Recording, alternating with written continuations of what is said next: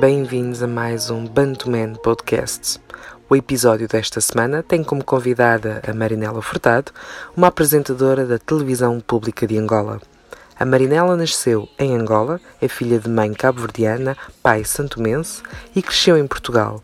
A viagem pela descoberta da sua essência enquanto pessoa, mulher e angolana, é o tema da conversa dirigida por Eddie Pipocas. Marinela, como é que te apresentavas se tivesse, se tivesse traçado o teu perfil em poucas palavras? Hum.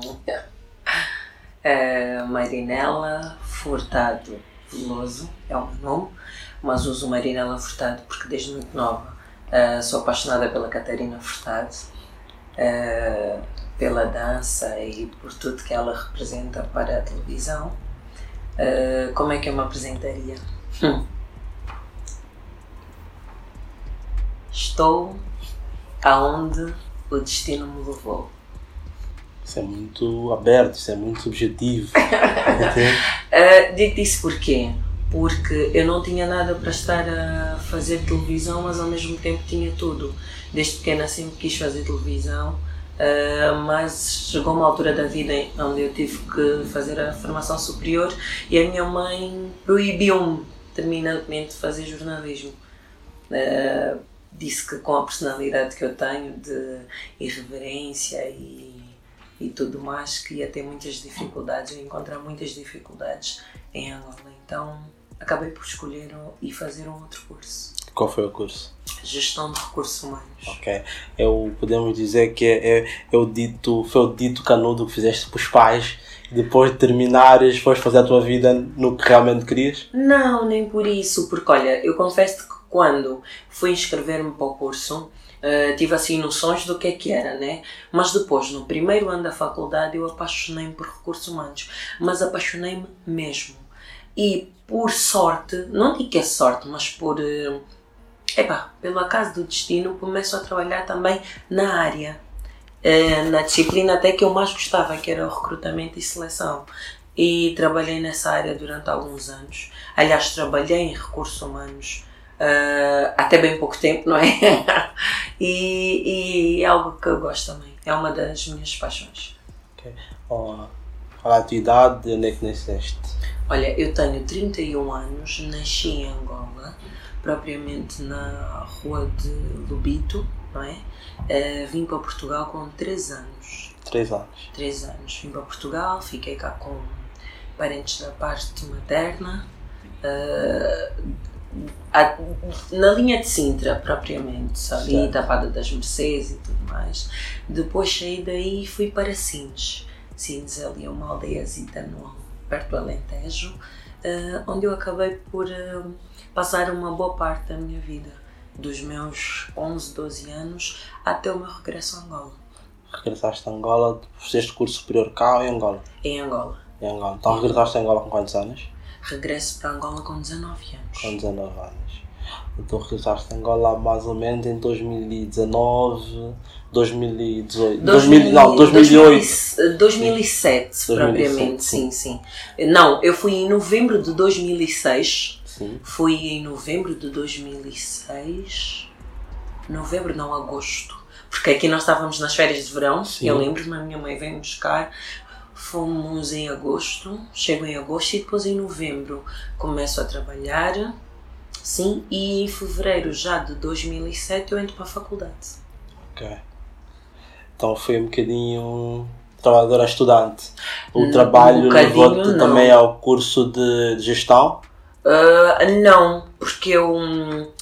Aquilo foi assim, a minha mãe dizia-me, para tu fazeres a faculdade vais ter que trabalhar. Porquê? Porque a minha mãe não quis que eu fosse para Angola. Certo. Ela disse-me logo: se tu vais para Angola, vais acabar por perder todo o apoio que eu tenho dado enquanto estás cá em Portugal. Certo. Que é estar a mandar dinheiro para tu poderes estar cá, estudar e tudo mais, tu e o teu irmão. Então, vais para lá, vais ter mesmo que trabalhar para estudar. E foi o que aconteceu. Começo a trabalhar, depois começo a estudar. Estudei foi, foi muito difícil porque eu inicialmente trabalhava na Cima Angola, no Cacoaco estudava no Gameca Direita, agricultura e cimento. É. Então já viste, não é? E tudo isso de táxi. Já sai de uma ponta. De uma ponta da cidade para outra. como é que é sair de Lisboa, onde viveste mais que 17 anos, a tua vida toda, e ir eh, naquela confusão de Angola que eu não aguentei um ano? Olha, foi muito difícil, muito difícil mesmo. E eu acho que a minha mãe, por já saber disso, é que não queria que eu fosse para Angola, porque uh, eu nem digo Lisboa, mas em Sines, onde eu vivi uma boa parte da minha, minha, adolescência, da minha infância e adolescência, eu posso dizer que eu era literalmente protegida. Ali nós vivíamos em comunidade. Uh, eu pertencia à comunidade cabo-verdiana de Sines e Santiago do Cacém, porque sou descendente, a minha mãe é cabo-verdiana. Então eu ali sentia-me acolhida, eu era protegida tanto pelas assistentes sociais, como pela Câmara, como pelo meu grupo de dança, a minha treinadora, o nosso tutor. Então eu era protegida, eu estava ali numa bolha protegida do mundo. E eu saio dali para vir para Luanda, já imaginaste, não é? Aquela agressividade, aquilo foi, foi um choque brutal, foi, foi difícil em todos os aspectos. Desde o do cumprimentar, estás a ver? Tu sabes que tipo, aqui tu estás a cumprimentar, olá, tudo bem? Uh, lá o cumprimentares olá, tudo bem é mau. Tem que ser. Olá, tia, olá. Uh, não, olá, tia, olá, fulano, então é aquele. Uh, ui, ficha. Mas é como é?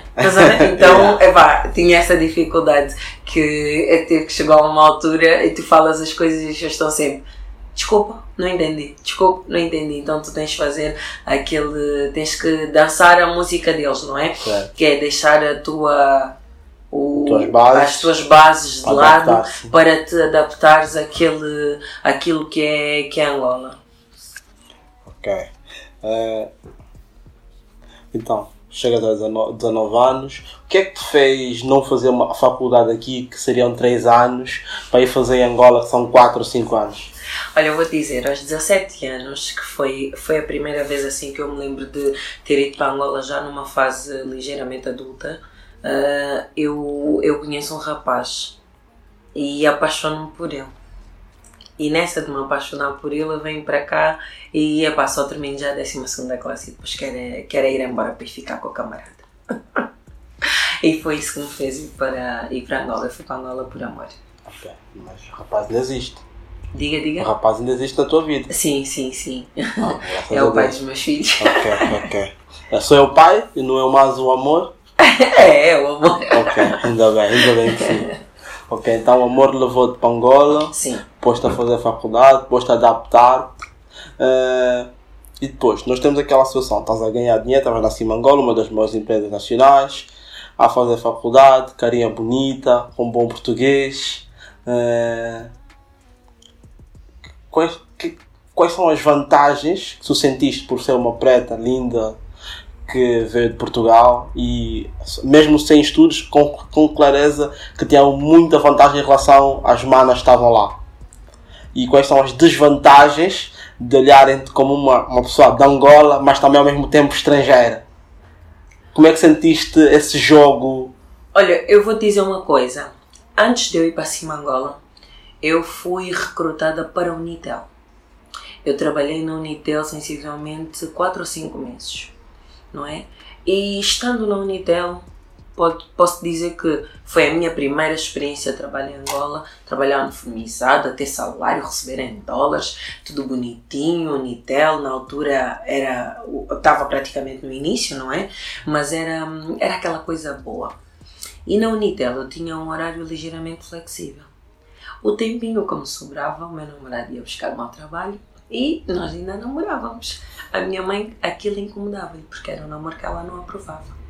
Então ela fez de tudo para que eu saísse de, da Unitel e fosse para cima Angola. Porque para ela, supostamente, eu ter que sair do Cauquaco para t- ter que ir muito cedo para depois sair, para ir para a faculdade, não ia me dar tempo nem disposição para namorar. Então eu ia acabar por desistir do namoro, a bem ou a mal. E foi isso que aconteceu. Acabei por ir para cima Angola, isso por intermédio dela, para trabalhar p- para alguém conhecido. Só que por azar dos azares, assim que eu vou para cima Angola, na mesma semana a pessoa é exonerada. Então, eu ali estava entregue aos livros. Uma coisa é tu trabalhares numa loja no Kinaxix. viveres perto, apanhares um táxi ou dois, não é? Estás uniformizada, vais e tudo bem. Outra coisa é trabalhares na Simangola, na altura, teres que apanhar o carro às seis e meia, o autocarro da fábrica, trabalhares numa fábrica mesmo, ou seja, lá tu encontravas concentrada se calhar 20% da poeira de Luanda e, e, e era essa a minha realidade. Vantagens e desvantagens. Vou-te dizer que eu tive sorte de ter encontrado boas pessoas no meu caminho. Boas pessoas que fizeram o quê? Olharam para mim conforme tu disseste, como uma menina. Menina, carinha bonita, mas uma menina assustada, revoltada, que não estava a entender nada do que se estava a passar. Então acolheram-me e aos poucos foram eles próprios a me introduzir no que é que era o cotidiano de Luanda. Desde a empregada de limpeza, a enfermeira do posto médico, porque nós tínhamos um posto médico lá dentro, a, a senhora que servia no refeitório, as diretoras da área financeira, da área de recursos humanos, ou seja, tornou-se tudo uma família. Só que eu sabia que aquilo não era para mim. Eu sabia, eu sabia, eu sabia, eu sabia. Eu olhava para aquelas senhoras e eu dizia: Eu não quero ficar assim, eu não quero isso para minha vida. E eu lembro-me que eu deixei assim Mangola. E a minha mãe dizia-me assim: Então, mas tu vais deixar assim Mangola se não tens nada? Eu disse: Deixa o que faz. Mas ela não sabia que eu já andava a enviar currículos e a fazer entrevistas e tudo mais, né? Saio da Simangola, depois de um mês ou dois, vou para a banca. E foi aí onde eu comecei a conciliar a minha formação com o meu trabalho. Ok. Ok. É, de, está a fazer mais ou menos 10 anos em que estás em Luanda. Sim, sim. 10 Vens recorrentemente a Portugal? Sim, sim. É, por necessidade, porque sentes necessidade de voltar ao, ao país que sempre viveste, ou por alguma razão especial? Olha, eu vou te dizer, eu sinto necessidade, eu sinto falta, eu preciso. Uh, as pessoas diziam assim, mas tipo, tu estiveste em Portugal há dias, uh, uh, o que é que tu vais fazer a Portugal? tu podes ir para outras partes do mundo. Tem outras partes do mundo que eu quero conhecer, sim, mas eu não venho a Portugal assim com tanta frequência quanto isso. Eu, por exemplo, a última vez que eu saí de cá foi 4 de novembro de 2017, certo? Já passou o 18 inteiro. Agora, a março de 2019 é que eu venho. Venho também porquê? Porque a perspectiva de vida já é outra. Se calhar já, já quero dar outro espaço na minha carreira, como internacionalizar, como ter contacto com outras realidades. E, e Portugal é, é a minha base e também, para mim, também é a minha casa. Ok. Uh, sentes-te. Sentes-te mais portuguesa ou sentes-te mais angolana, tendo em vista que dentro da tua idade, viveste metade da vida em cada um dos sítios. Sim, hoje em dia sinto mais angolana. Mas durante muito tempo sentiste só português? Durante muito tempo nem eu sabia o que eu era. Porque tu chegas em Angola, tu é, não és tida nem achada como angolana. Basta abrir a boca, tu não tens nada de angolana. Tu chegas em Portugal, basta ser preto, não és portuguesa, não é? Então, é, qual é a tua origem? Ah, eu sou. Eu sou. Estou em Portugal, tu és o quê? Eu sou. Não, angolana não, porque eles implicam muito com os angolanos. Eu sou cabo-verdiana. Ah, és cabo-verdiano, ok. Então, e depois vem outra parte, com o meu pai é Santo Mense. É Santo Mense, sim, eu sou Santo Mense, estás a ver? Então, durante muito tempo, acredita que eu andei muito perdida. Não, não conseguia dizer quem eu sou, porque depois vais a Cabo Verde, é estrangeira. Estás a ver? Então, estive assim perdida durante algum tempo. Okay. Antes de chegarmos na, na televisão, uh, vamos continuar uh, no que eu estou a perceber, um bocadinho da, na interferência forte que a tua mãe teve na tua vida. Hum. uh, aqui nós, aqui em Portugal, as crianças, os miúdos, os jovens chamam muito a educação tóxica Uhum. E tu sentes que de alguma forma as interferências que a tua mãe teve, apesar de hoje ver vantagens, uhum. durante muito tempo sentiste que tiveste aí uma educação e uma mãe presente, mais presente de interferir a vida, a tua vida, o teu, o teu próprio. Olha, eu hoje em dia já consigo olhar para a minha relação e da minha mãe, estás a ver? Também eu sendo mãe não é? Eu acredito que em nenhum momento ela fez as coisas por maldade, mas simplesmente por antever as coisas já com aquele olhar e coração de mãe. Mas as coisas podiam ter sido diferentes, certamente, se ela, enquanto mãe mais velha, tivesse tido mais, eh, mais maturidade ou mais. Hum, cautela, porque foi tudo um ciclo, estás a ver? Desde o do namoro que ela não queria, ao engravidar para, para ficar com o moço, ao, às profissões que eu tenho que seguir, a, estás a ver? Acabou por ser tudo isso um ciclo, que começou quando eu me pergunto, então, mas como é que tu, com 3 anos, deixas a tua filha ir para Portugal? Eu não percebo. E ela, durante anos, a tentar explicar: eu fiz isso para o teu bem, eu fiz isso para, porque não queria que tivessem consequências com a guerra e tudo mais, percebes? Mas e como é que tu vais entender isso quando tu olhas para a tua filha e dizes, uh, independentemente do que for, eu não consigo ficar longe da minha filha? E hoje em dia eu vivo mesmo essa realidade. Eu posso ir para qualquer parte do mundo, nem que for para um mês, dois meses, um ano. Os meus filhos têm que ir comigo. Não, não os consigo deixar. Mas também temos ali o outro lado da moeda, não é? Como agora Vim para alguns dias, tive que os deixar. Deixei com quem? Deixei com ela. então, já vês, não é? Certo. Uh, como mulher, em Angola nós temos 10 mil coisas que aos olhos do mundo é uma crítica, como todo angolano, todo europeu diz que Angola viveu numa ditadura metade dos angolanos, não sei se sentem se nós vivemos nessa ditadura. Comparando essa ditadura com outros países como a Venezuela, como um país já não tem ditadura de verdade, como a Rússia, sentiu que durante muitos anos, os últimos anos que viveu em Angola, antes da implementação do João Lourenço como presidente, era uma ditadura Angola para si? Eu não sei se eu posso dizer que era uma ditadura porque não fazia parte do meu cotidiano. Percebes? Eu sempre vivi muito atenta às notícias dentro e fora do país. Sempre vivi muito atenta à nossa juventude, às coisas como ao rumo que as coisas estavam a tomar, né? E hum, vinha para cá encontrava com os manos na Avenida da Liberdade, encontrava com os manos nos centros comerciais e via aquilo tudo, aquele tipo de vida e dizia, pá, mas de onde é que isto está a sair? E posso dizer que eu era uma revu que não é revu, percebes? Tipo, tenho consciência das coisas, mesmo passo-me com as coisas, mas é pá.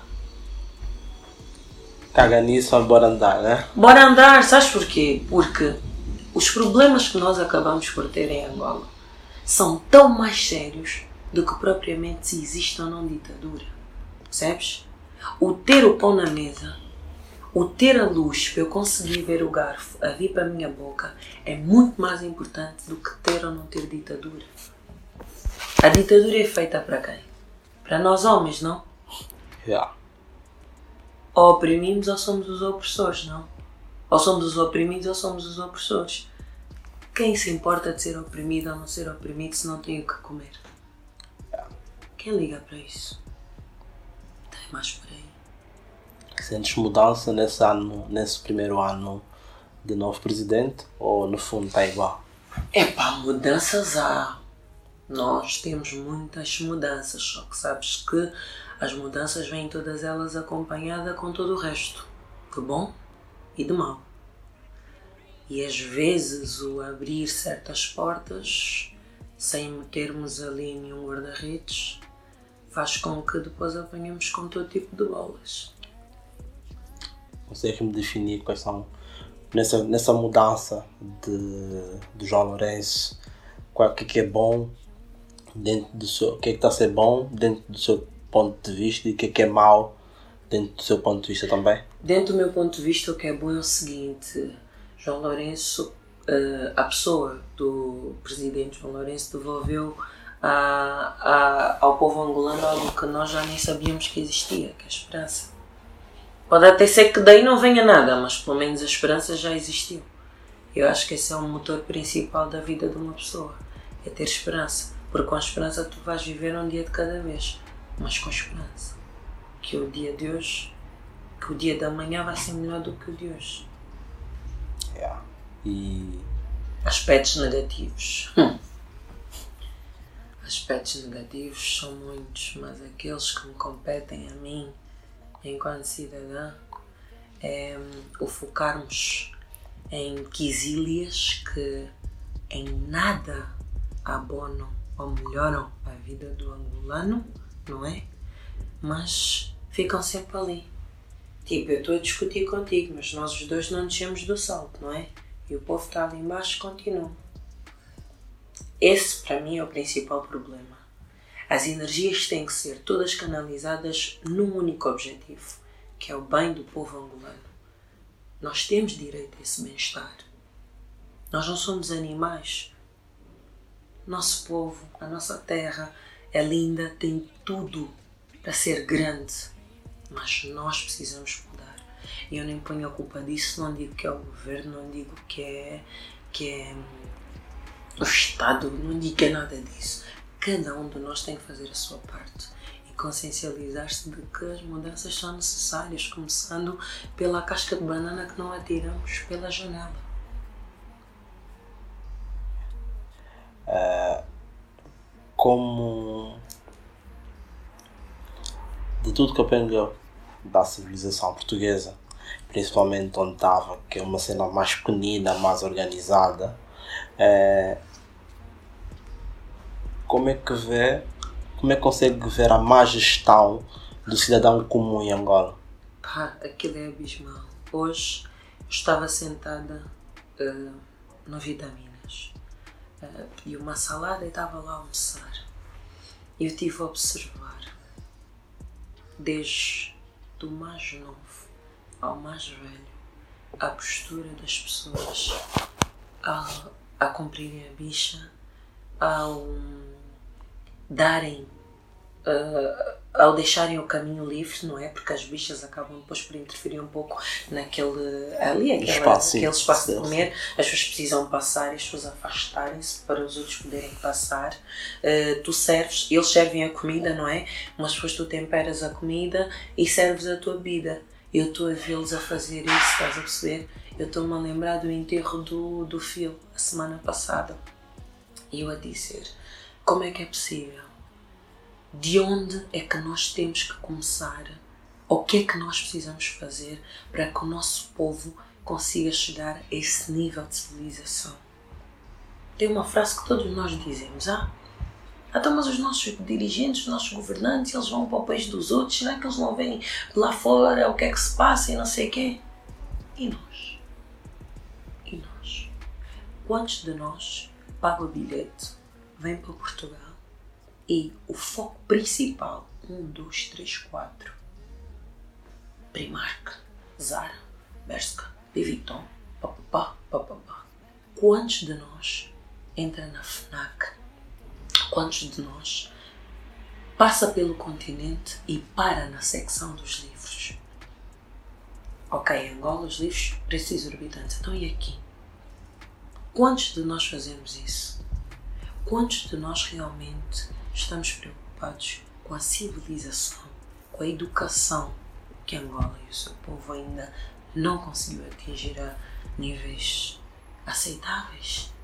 Quantos? É, se tivesse o peso de ajudar é, um terço da população de Luanda, o que é que mudaria?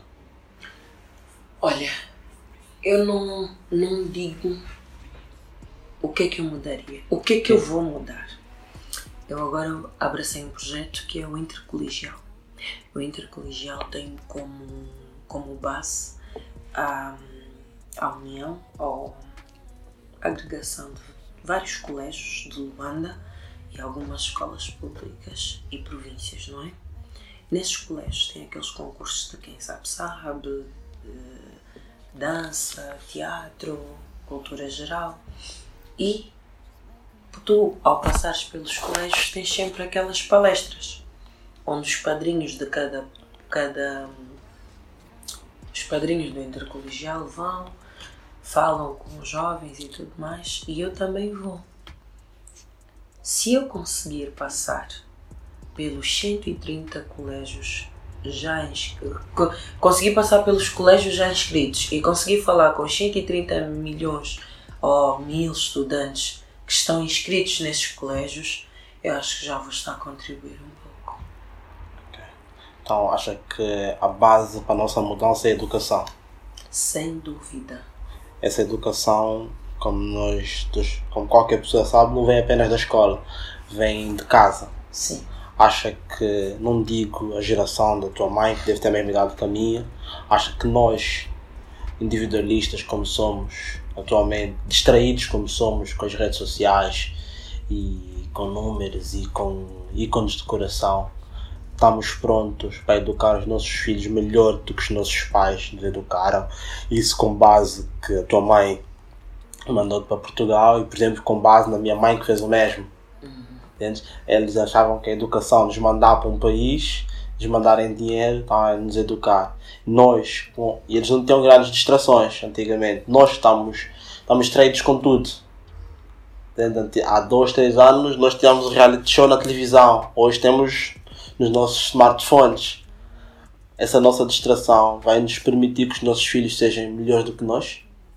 Eu acho praticamente impossível eu acho praticamente impossível e digo isso um, a título individual. Eu sou uma mãe muito chata, eu sou uma mãe muito exigente, eu sou uma mãe que estou sempre em cima. O pai dos meus filhos diz-me sempre: ah, eles quando estão comigo estão à vontade, mas contigo eles ficam assim meio tensos. Eu não é estar tenso, é comigo eles sabem que eu não papo grupos, não aceito abusos, certo? É pão pão, queijo queijo. Quando eles já tiverem idade de comandar as suas vidas e responderem por si, eles vão fazer o que bem lhes dá na gana. Enquanto estiverem debaixo do meu teto, vão dançar a música que eu tocar. E a música que eu toco, eu toco, eles dançam. Não é eles vão dançar o que eu tocar, não. Eu toco, eles dançam. Acabou. Não há muita conversa. E eu sou muito atenta.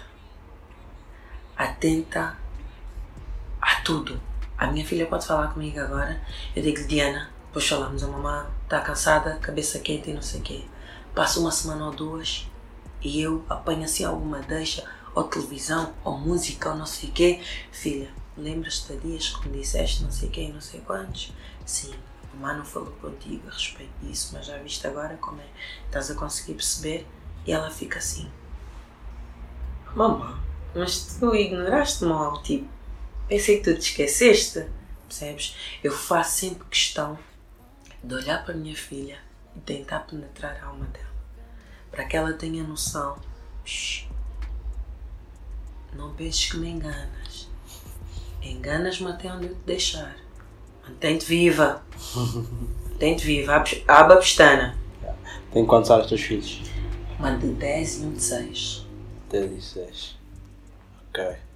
É, tentando um bocadinho. Estavas na banca, a terminaste os estudos há quanto tempo?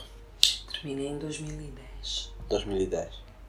Já estás livre há algum tempo. uh, agora que estás na televisão, querendo ou não, vais ganhar o status de celebridade. hum. Como é que a tua família, a tua mãe, ah. os teus filhos, que já, já sabem, já conseguem perceber as coisas, o teu companheiro, olham para essa tua escolha, para essa mulher que está a acontecer, ou seja, o que sempre pensaste está agora acontecer. Olha, a minha mãe, por incrível que pareça, eu, entro. Do mesmo jeito que ela não quis que eu uh, fizesse isso como profissão, eu entro para, para a televisão por intermédio dela. Sério, por intermédio dela. Então, hoje em dia, eu acho que. Hum, a minha mãe respeita o meu trabalho, está sempre atenta a tudo que eu faço, uh, tem sempre o cuidado de dizer comentários assim com alguma cautela, né? Porque ela sabe que é, tem que ser com calma comigo, não é? Para não, não abrir aqui nenhum buraco. uh, minha mãe, meus filhos eu tento pôr-lhes consciente de que, do mesmo jeito que eles têm uh, a mãe da colega que é enfermeira, a mãe deles é apresentadora. Dá, sim senhora, é uma profissão mais mediática, porque tu estás exposta aos holofotes e tudo mais, mas que em momento nenhum a minha profissão é melhor do que nenhuma outra. Tenho sempre esse cuidado de, de lhes passar isso. E que não é porque a mamá faz televisão que a mamá tem fábrica de dinheiro. Atenção, mamá tem mesmo que trabalhar muito, tem mesmo que estudar muito. Tanto que quando eu estou, estou mesmo a estudar ou estou a preparar matérias e tudo mais, eu digo-lhes mesmo estou a estudar, estou a trabalhar. E eles já sabem, a mamá está a estudar, está a trabalhar, então vão diminuir ali o, barulho. Ok. E o companheiro, como é que vê?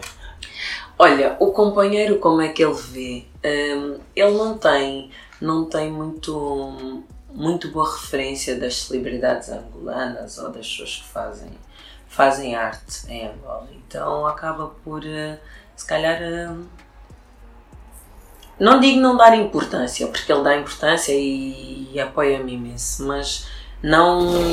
Ele prefere deixar acontecer, percebes? É como aquela. Uh, imagina, nós somos o, os filhos, não é? Quando queremos muito fazer alguma coisa, ah, mamãe quer não sei o quê, mas tem que comprar as chuteiras. Ah, mamãe não sei o quê, mas tem que comprar o uniforme. Então, fica assim, epá, tanto investimento, tanto investimento, vamos ver o que é sai daí, vamos ver o que é que sai daí. Então, o, o dele é assim, epá, vamos ver uh, se realmente uh, és compensada pelo trabalho que tu fazes, mas fica muito feliz por saber que eu posso trabalhar naquilo que eu amo. Ok, ok. Estás na fila do programa há quanto tempo? E é um programa de gastronomia, qual é, como é que é? Tu és apresentadora ou acabas por ser produtora, realizadora, barra, yeah, preparas roteiro, fazes tudo. não, não, não, não sou. Olha, eu, eu, eu vou, como eu disse, fui a novembro, não é? 2017 vou para Angola, em dezembro faço o casting. No casting que eu faço, eu não tinha noção do que é que era, eh, do que, é para que que era o casting, só sei que entraram em contato comigo, fiz o casting e depois de uma semana fui selecionada para ser apresentadora do programa Tipicamente. Tipicamente é sim senhor um programa de gastronomia, onde eu sou somente a apresentadora. Com o passar do tempo fui também tendo contato com a produção, então também a faço com, com gosto. Gravamos a primeira temporada, tivemos um bom feedback por parte do público, as pessoas gostam do programa. Um, Uh, e acho que todos nós, por gostarmos de comer, então de uma forma ou de outra, uh, chama-nos a atenção. E o facto de cozinhar com pessoas conhecidas ou com pessoas que não são tão conhecidas, mas pratos típicos, não só de Angola, mas todos os povos que residem em Angola, também é interessante cozinhamos desde vietnamitas a indianos, a senegaleses que cozinham para o nosso programa. E está a ajudar-te na cozinha? Ou sempre tens um talento para a cozinha também do tempo que viveste aqui ou que tiveste que desenrascar? Sim, é mais por isso, porque o tempo que eu tive aqui não tinha como, não é? Uh, aos 14 anos fiquei sozinha, eu e o meu irmão, então daí até ir para Angola foi mesmo da minha responsabilidade. Então não é por aí. Não, epá, se calhar não era uma chefe de cozinha, mas também mal não cozinhava, né? Então, uh, mas o programa ajuda-me imenso porque eu não tinha contacto com os pratos típicos, não é? Até porque a minha mãe não é angolana, mas agora consigo, consigo aprender e poder fazê-los também é sempre bom. Ok. Uh, nessa primeira temporada, né? Já terminou? Já, já terminou nesse momento. Vai começar a segunda agora. Okay, os programas estão em direto, são gravados? São gravados. Gravamos okay. os programas uhum. e depois eles passam todo domingo às 13h30 na TPA no canal 2. Então, nesse momento só está com a apresentadora, tem novas propostas, novos planos? Olha, enquanto, enquanto assim que arrancou o projeto do canal 2, eu acho que no segundo mês a direção propôs-me de fazer, de fazer um outro desafio. Como repórter, eu fui para repórter do programa Arco-Íris que eu faço até hoje. Okay. Então sou repórter também no programa Arco-Íris e no final do ano no final do ano, não, no princípio desse ano, em janeiro, a direção pôs-me um outro desafio, foi substituir uma colega minha, que é a Isilda Gonçalves, que faz o programa Universo Feminino, não é? Que passa todos os dias, segunda a sexta, às 6 da tarde, aqui costumam ser às 5, não é? E também fiz, também, também aceitei esse desafio. Então, um, sim. Então, qual, como é que está o universo feminino nesse mês? é? Nesse mês de março que é cada vez mais importante. Sempre foi muito importante em Angola o Março hum. Mulher. E pelo mundo já hoje já se questiona porque, era um, porque é um dia da mulher. Hoje, antigamente a mulher eh, quis o direito igual, hoje que tem esse direito continua as reclamações, há um monte, há uma série de situações ligadas à mulher, por exemplo aqui em Portugal nos últimos três meses morreram 11 mulheres com violência doméstica e aqui a comunica existe comunicação. Como é que é em Angola? Como é que é em Cabo Verde? Tem noção? Como é que está esse universo feminino pelo mundo afora? Olha, eu acho que o universo feminino uh, uh, em Angola ainda é um universo, um universo profundo para ser mergulhado, principalmente no que toca à violência doméstica, porque nós somos, somos muito afetados com o fator cultura de que é pai, é pai dos filhos, é, é, é o teu marido, já estás com ele há algum tempo, os maridos acabam por ser aqueles que são suporte em casa, que levam, que levam o o sustento da família, não é? Então as mulheres acabam por se meterem a todos os tipos de maltratos. Atenção que isso não são só as mulheres, hoje em dia também já temos relatos de vários homens a sofrerem violência doméstica, mas como o nosso foco é a mulher, por ser o mês de março, o mês da mulher, Epá, eu acho que se fizessem o mês de maio, o mês do homem, também não tinha problema nenhum, não é? assim, não tem problema nenhum. Há, há, aqueles casos que foram levantados do tema Me Too na América, começou com o caso de Hollywood, de assédio no trabalho, e nós, de uma forma ou de outra, em África, sempre tivemos série, desde o trabalho, desde o padrão, é aquelas conversas de a menina que dorme com o chefe, o tio que chega na, na sobrinha, estás grande. Como é que tu vês tudo isso? Hoje as celebridades que tiveram escondidas durante anos ou não, não conseguiram falar durante anos, hoje conseguem denunciar. Está aí o caso do Arkele que está a contas com a justiça já. Uh, achas que isso abre porta para casos menores uh, em África ou mesmo aqui, de pessoas que não têm tanta notoriedade poderem exportar tudo isso, esses abusos que, sof que sofreram durante anos. Eu acho, que, eu acho que a, a, a violência doméstica, principalmente, é que passa pela educação. É principalmente a violência doméstica. Eu, enquanto mãe, se permitir ao meu filho bater a minha filha, sendo ela mulher, e, nesse caso até sendo mais velha, eu de alguma forma estou-lhe a, a fazer sentir de que é possível. Hoje é a irmã, amanhã é a namorada e depois a mulher. Então, um, a violência por si só, homem, mulher, seja quem for, tem que ser combatida desde, desde o início, desde cedo. Uh, não somente a violência física, mas a forma de falar, a forma de tratar, a, a hostilidade, a frieza, o desprezo, a violência verbal, tudo isso parte da educação de cada um de nós. Não fazer os outros o que não gostamos que nos façam a nós. Em África acaba por ser uh, pior porque nós ainda temos ali uma boa percentagem de pessoas com um pensamento de submissão, de que a mulher uh, tem que ser submissa ao homem porque isso é significado de uma. Como é que a minha mãe costuma dizer? Ah, é a tua cruz. A minha mãe diz isso, ah, é a tua cruz.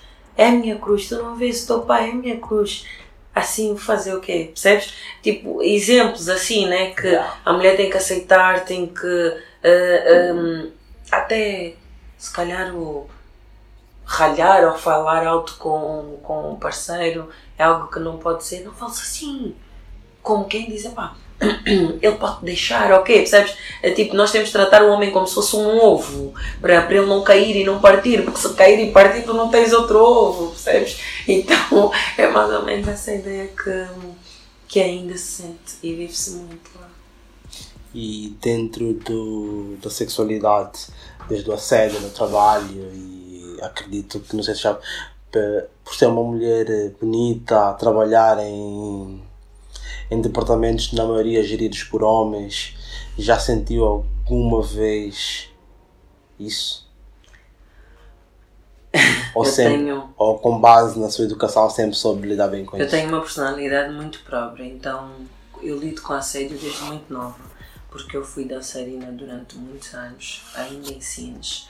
Então já, já, já comecei essa exposição a dançar em grandes palcos para grandes pessoas muito nova.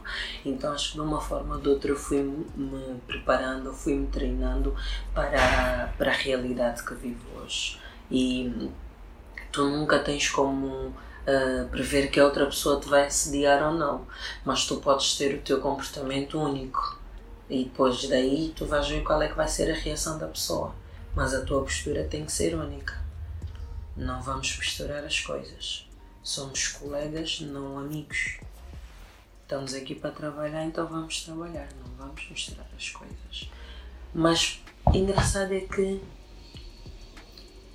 eu café sediada. Não, não, não. Nunca, nunca sentiu ou sempre ignorou?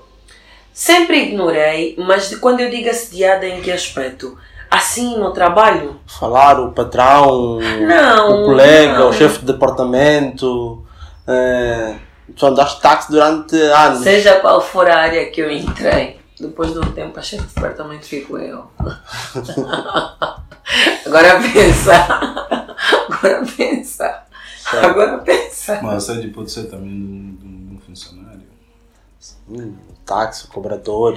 Oh, mas isso já são assédios que. Não, mas como é que lida com isso? E, e to- isso, imagina, aqui se na Europa e nos primeiros mundos tem, e cada vez mais os relatos são maiores, Hum, eh, nós em África nós temos noção que há coisas que nem eu homem, ah, imagina, nem eu homem, há algum tempo achava que era. Por exemplo, Ok. temos aquela conversa do casos básicos da, de estás com a miúda em casa, a miúda saiu para vir ter contigo, estão no quarto e ela diz não. E Ah. tu, na tua cabeça masculina, não, se vieste aqui é porque queres. hum, Entendes? Eu há um ano atrás não tinha essa noção, mas tipo, depois parar, sentar e ver, pá, até já já me aconteceu umas tantas vezes e supostamente, ah, eu já fiz muita merda nesse contexto. yeah. Entendes? Hum, Acha, dentro da nossa educação africana, hum. dentro da nossa educação global eh, e tendo o programa que apresenta em Angola diariamente, como é que vê essas, essas situações? Olha, tu sabes que nós em Angola temos alguns comportamentos que são institucionalizados, certo? Tem coisas que nós fazemos que eu acho que nem nós temos noção. Só para dar um exemplo claro. São raras as vezes onde é, hum, os piropos que eu ouço não são primeiramente de mulheres. Certo? Dama toda boa. Essa carne toda é tua. Não, deu assim, meu marido me traz contigo, eu vou lutar. É mentira. Lhe digo, papá, vai, você tem bom gosto. certo? Isso é ou não é um comportamento institucionalizado? É ou não é uma postura de alguém que acha normal? Certo, Certo? Claramente. Isso tudo é teu. Quem é que nunca ouviu essa frase? Basta teres assim uma estrutura corpulenta. Isso tudo é teu. Percebes?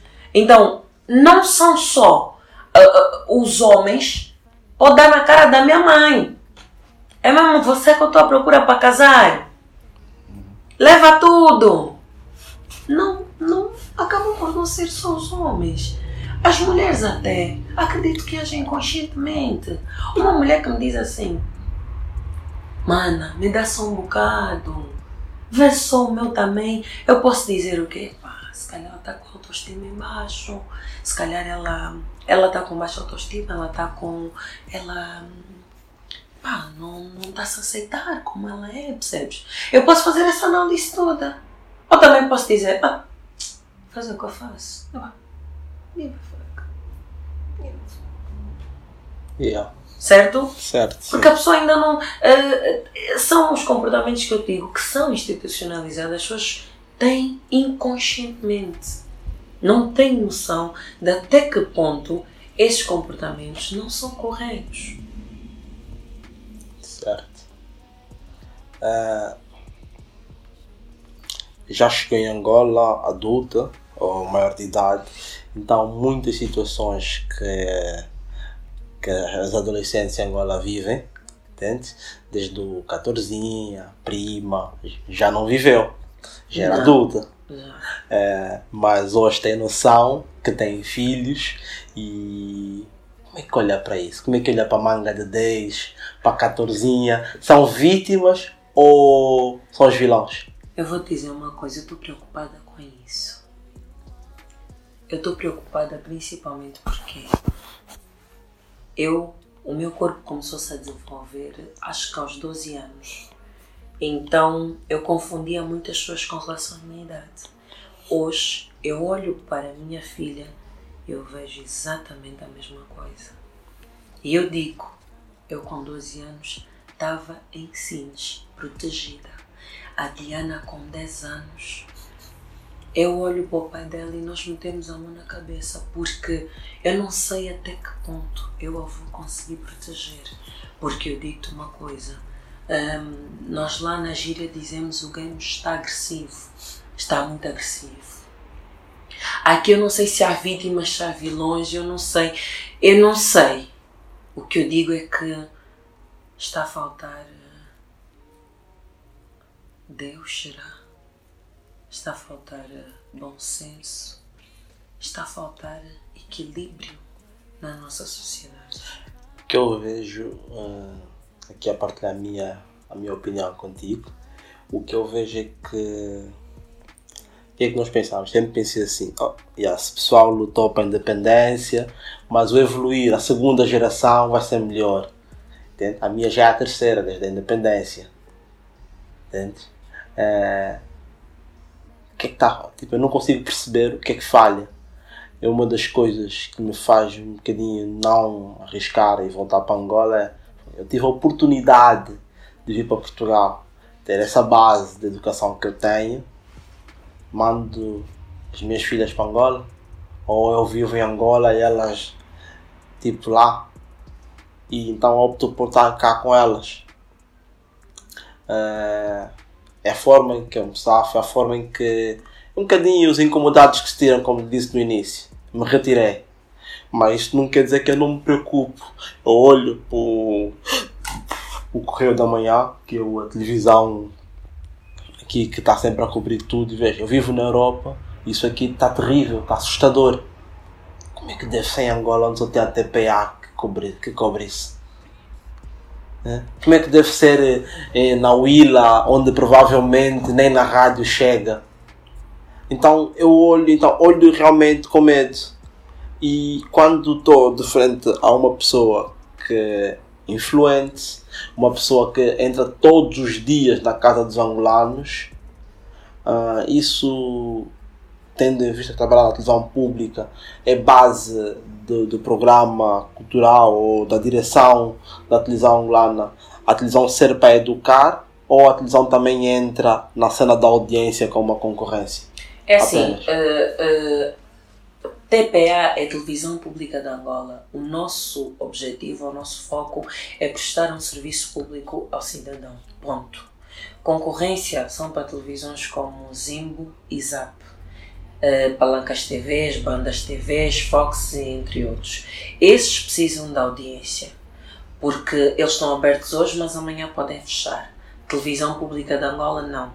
Vão mudar as caras, vão mudar os cenários, vão mudar os programas, mas a televisão vai continuar do mesmo jeito que tem a RTP, certo? O objetivo principal é mesmo esse: eh, educar, conseguir chegar às pessoas com programas que incentivem, que, que mostrem uma outra realidade, que é possível fazer as coisas diferente. O meu, propriamente, é voltado para a gastronomia, mas no programa Arco-Íris nós fazemos cobertura de palestras motivacionais, lançamentos de livros desde infantis a, a juvenis, a, a livros para todas as idades. Nós fazemos, eh, temos outros programas como Nossa Geração, que fala abertamente sobre os programas do dia a dia, do cotidiano, onde traz jovens uh, para palestras, jovens que não são famosos, não são nada, estão ali para mostrarem a sua realidade, a forma como vivem o, o dia a dia na cidade de Luanda. Uh, há abertura para todas as províncias ligarem e participarem, temos o Janela Aberta, temos um, um centro, ou seja, não estamos propriamente interessados em audiência. Claro que nós queremos que o povo angolano se reveja na, na, na televisão pública, mas nós não estamos preocupados em fazer programas que uh, sejam para competir com uh, os outros canais que existem, não. A concorrência entre eles, nós não somos concorrentes de ninguém. Daí eu achar que o intercolegial é sim senhora uma boa forma de, de eu fazer a minha parte de ajudar, passando o testemunho, conversando com a juventude, como pretendo fazer. Bem, outra situação em Angola é a mulher é um ser independente sempre foi, cada vez mais.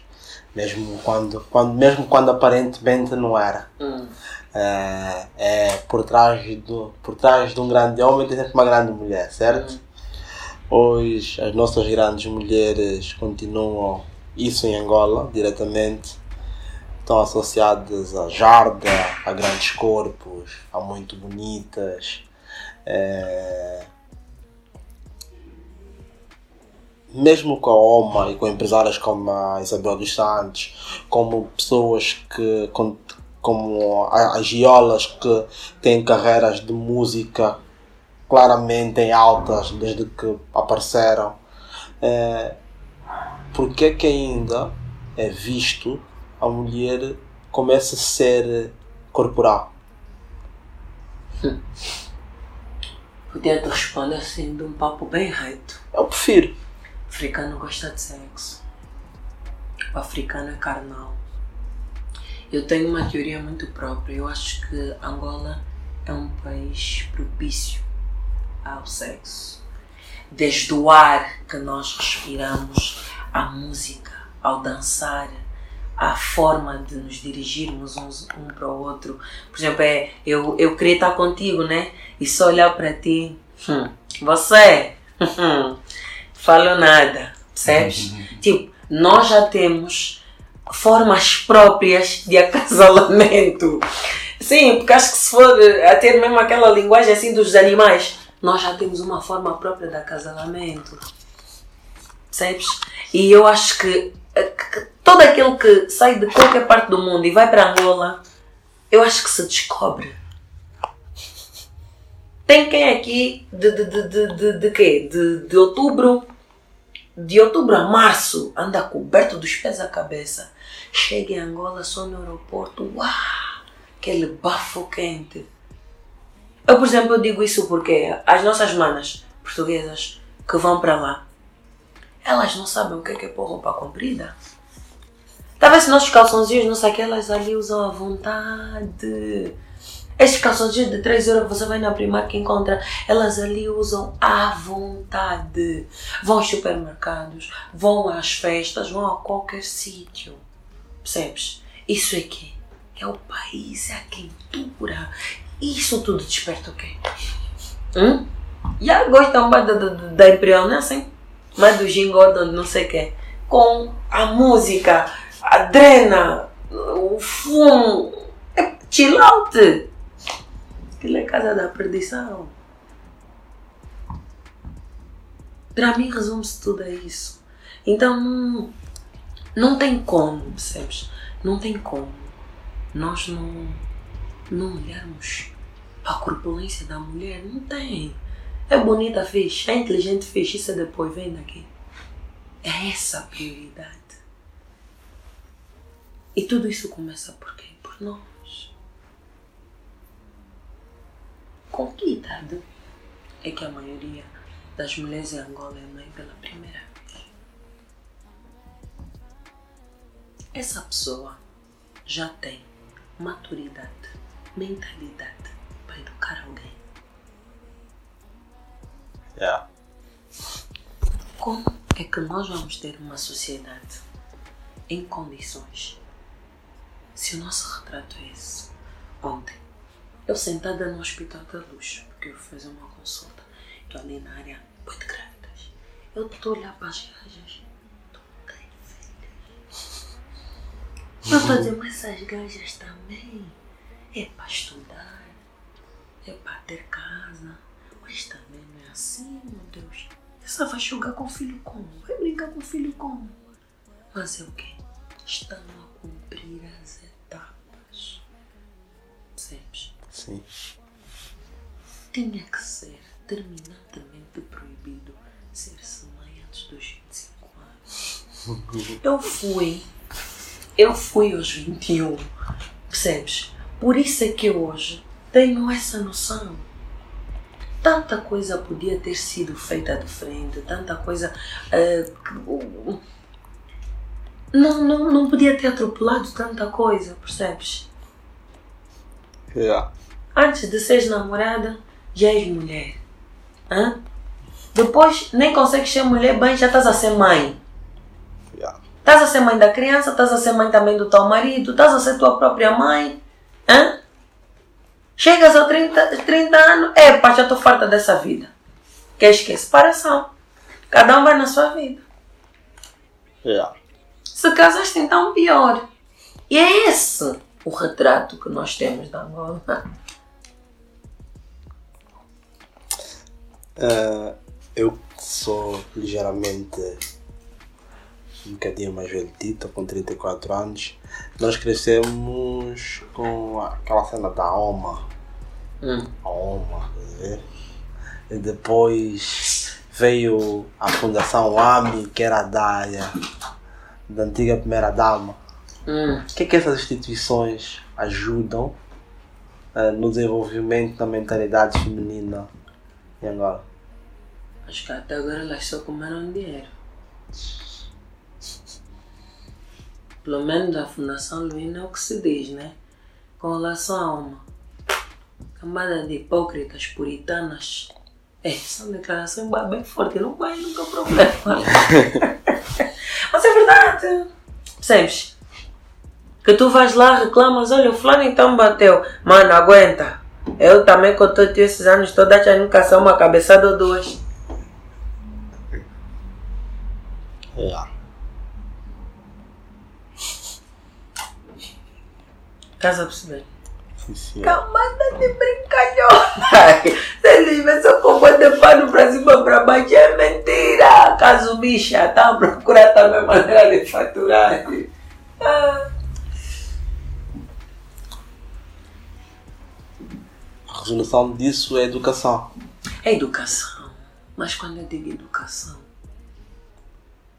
já te digo que é a mãe que educa o filho, que é o filho que educa a mãe, se a avó que vem educar os dois. Não sei. É, mais do que educação, é a consciencialização de cada um de nós de que é necessário haver mudança. Porque quando nós nos consciencializarmos de que não está bom, não está mesmo bom, epá, não está bom, tem que estar bom. O que é que podemos fazer para estar bom? Quando tu e eu sentarmos a tentar encontrar soluções, aí no meio vai surgir algo de bom. Agora, enquanto tu e eu sentarmos a debater, Isabel, Zeno, Platina, Zap News, quem assou, quem cozeu, tá a distração a pairar no ar. Estás a ver que não é importante a pairar no ar. Estás a ver, né? E assim estamos a ir. Mais do que a educação, é a consciencialização de que é necessário mudar.